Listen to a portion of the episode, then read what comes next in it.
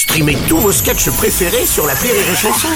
Des milliers de sketchs en streaming, sans limite, gratuitement, gratuitement sur les nombreuses radios digitales Rire et Chanson. Marceau refait l'info sur Rire et Chanson. Tous les jours à la nuit, Marceau refait l'info. On va commencer avec cette enquête qui vise Tony Estanguet, le président du comité d'organisation de Paris 2024. Sa rémunération, 270 000 euros brut par an, ne serait pas légale.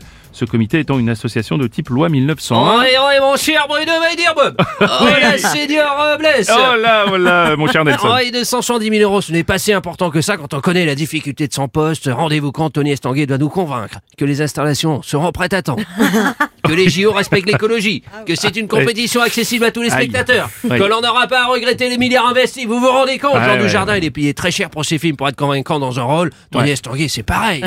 Vous croyez Puis c'est normal qu'il ait une belle rémunération. Je rappelle qu'il était champion de canoë Oui, kayak. kayak, oui. Champion de canoë kayak. Il faut bien qu'une fois dans sa vie il croque le mec. Oh. champion de canoë kayak. Kayak. Je ne l'ai jamais vu rouler en Ferrari. Eh oui. Champion de canoë kayak. Kayak. Ouais. Ah, bah, ah bah, vous avez, vous avez flairé l'oseille de loin. Patrick Oh. Balkany, bonjour.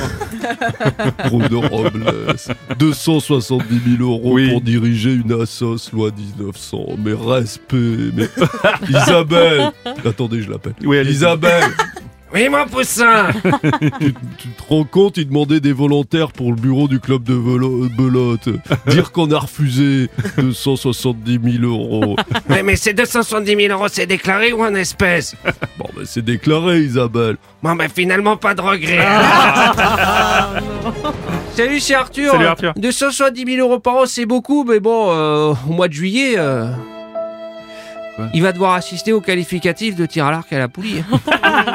au huitième de finale de lutte gréco-romaine et, et Ouais. puis sans doute aussi la, la finale de hockey sur gazon. Ah ouais. Ça va Courage être mon chiant. Tony, courage, c'est pas assez payé pour ça.